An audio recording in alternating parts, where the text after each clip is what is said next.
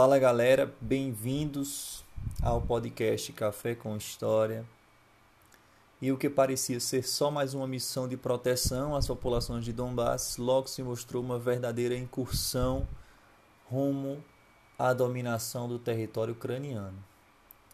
Isso após a Rússia reconhecer como independentes as regiões de Donetsk e Lugansk. E essas tensões, elas não são de hoje. Então, diante do quadro atual do conflito entre Ucrânia e Rússia, eu resolvi fazer esse episódio trazendo uma perspectiva histórica recente sobre a ligação entre essas duas nações. Bora entender um pouco dessa conjuntura, né, quais as causas do conflito e quais as consequências disso para a Europa e para o mundo.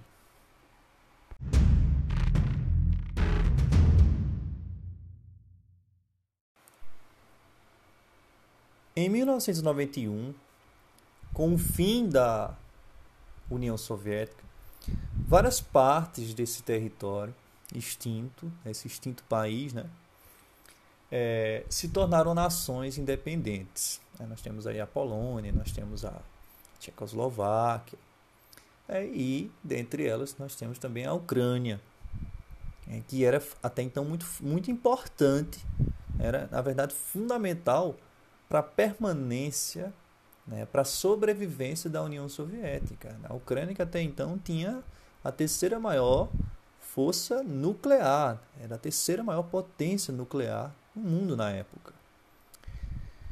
Por isso, de fato, há regiões na própria Ucrânia e em outros países europeus nas quais parte da população se considera russa. Então, faz parte ali de uma cultura, a questão da língua, é, costumes, e estão ligados aqui à, à Rússia.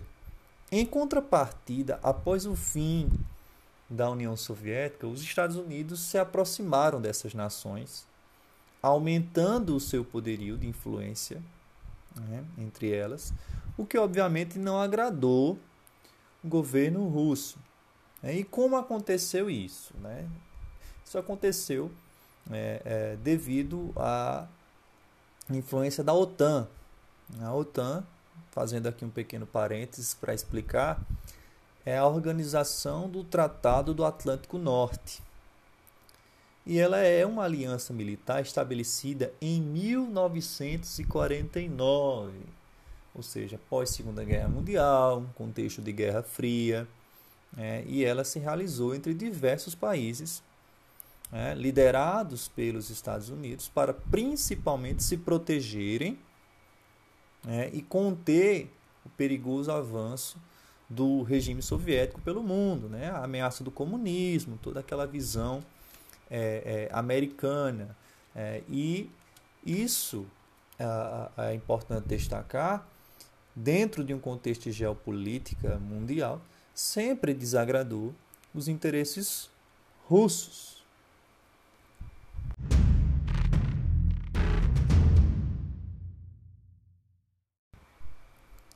Embora sejam de certa forma nações irmãs, a Ucrânia vem há anos sendo ameaçada pela Rússia.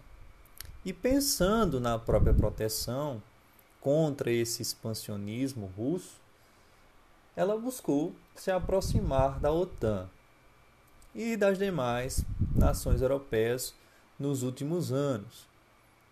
Por fazer fronteira com o país e estar se aproximando de históricos rivais políticos, a movimentação ucraniana não agradou Vladimir Putin.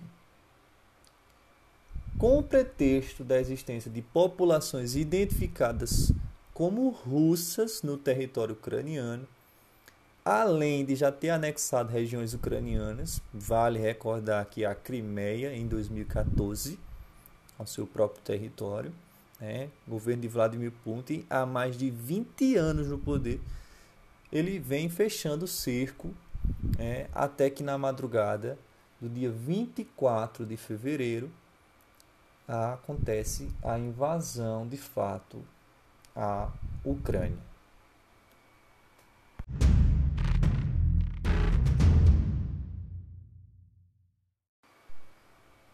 Uma outra justificativa que o governo Putin vem adotando é a desnazificação da Ucrânia, segundo o Kremlin, na Ucrânia existem neonazistas que acabaram ganhando muito poder nas últimas décadas.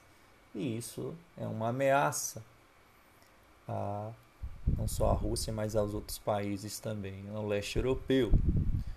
Uh, sim, existem de fato grupos neonazistas ucranianos, mas eles não são uma ameaça que justifique uma invasão.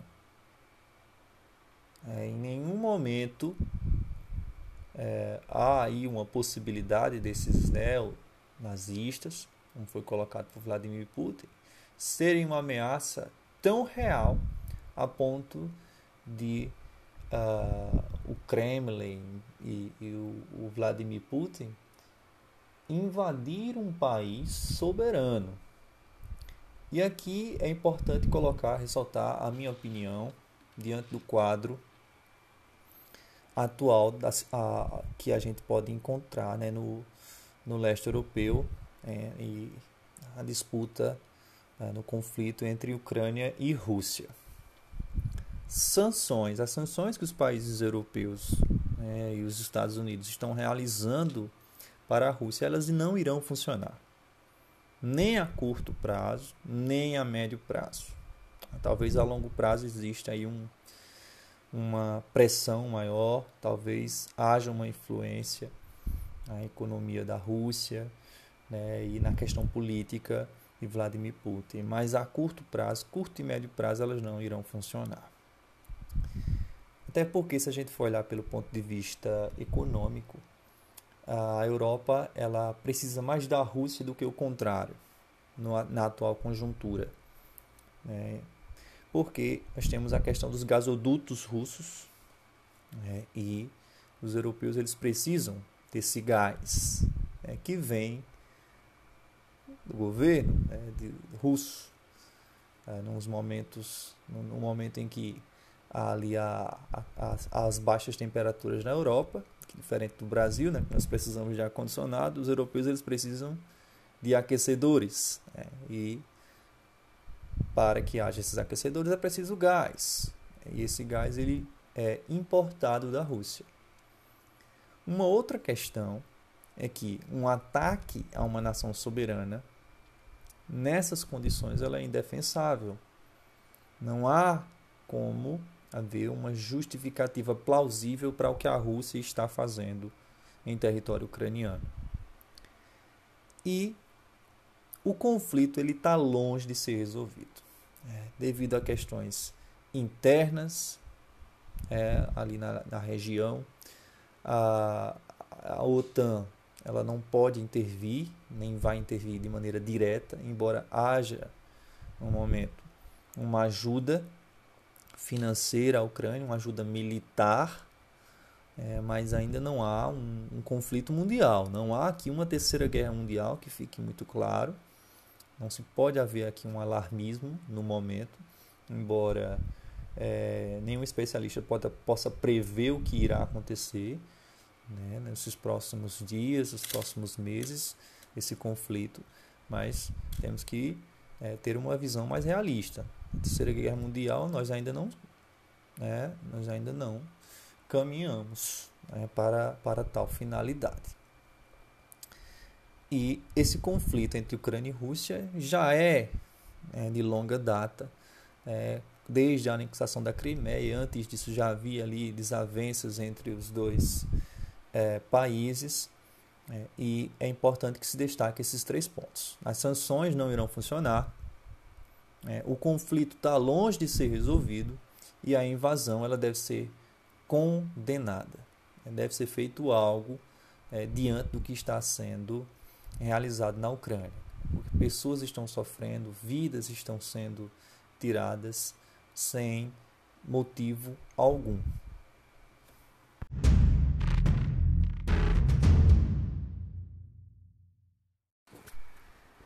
Bem, galera, essa parte final do episódio, episódio um pouco mais curto que vocês estão acostumados, porque trata sobre que a gente está vendo nos noticiários e de maneira mais é, breve, colocando aqui o ponto de vista geopolítico da questão, eu gostaria de apresentar para vocês algumas referências que podem servir como um aprofundamento para entender a realidade da Ucrânia e da Rússia. Primeira referência, existe um documentário que eu assisti na Netflix chamado Winter on Fire.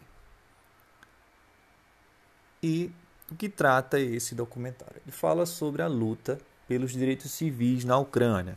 Então, nós temos ali diversos grupos né, que vão para as ruas é, e depois é, esses grupos eles acabam é, aumentando né, de tamanho grupos que lutavam por questões uh, sociais eles começam a ganhar uma amplitude na mídia há uma pressão também pelos políticos né, a questão da corrupção a interferência da Rússia né, no legislativo, no executivo ucraniano. Então vale a pena para entender um pouquinho a realidade interna da Ucrânia né, no documentário Winter on Fire. Tem uma outra referência, uma bibliografia de um livro chamado O Último Império, Os Últimos Dias da União Soviética, de Serhi Plok.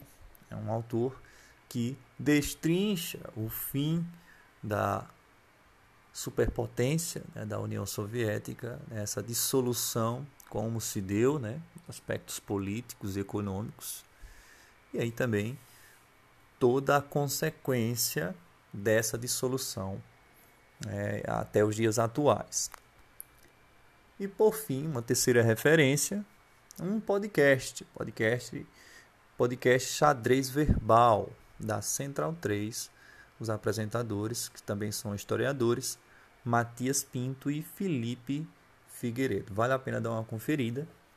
Eles têm um material excelente, muito bem produzido, é, para compreender um pouquinho não só a questão da geopolítica da Ucrânia e da Rússia, mas também de todo o mundo. Eles fazem um trabalho bem bacana no que diz respeito a conflitos pelo mundo que não, muitas vezes não são abordados pela grande mídia.